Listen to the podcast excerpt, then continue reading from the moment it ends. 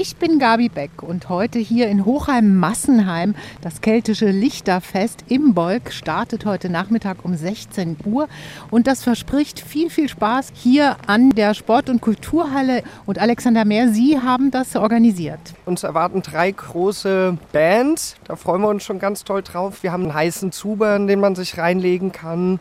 Freitag und Samstag grillen wir jeweils eine Sau von Schwertkampf, Axtwurf, also für jung und alt ist für jeden was dabei. Und Sie sind auch so richtig angezogen in keltischen Kostümen.